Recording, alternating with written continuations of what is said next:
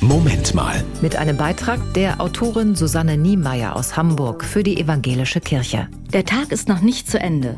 Ein paar Stunden haben wir noch. Und was könnte in diesen Stunden alles geschehen? Und damit meine ich nicht die fürchterlichen Dinge.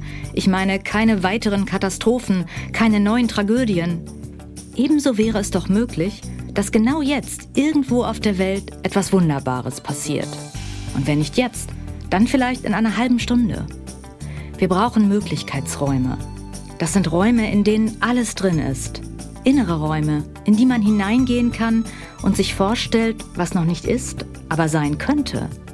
Zum Beispiel könnte heute Abend Wladimirs Herz warm und laut sein und er stoppt einen Krieg. Der Papst könnte seine Verlobung mit Alfonso bekannt geben und die ganze Kurie feiert Junggesellenabschied. In seinem unergründlichen Ratschluss könnte Gott alle SUVs in Lastenfahrräder verwandeln. Eine rechtsextreme Partei könnte einen Ausflug ins Bällebad machen und nie wieder auftauchen.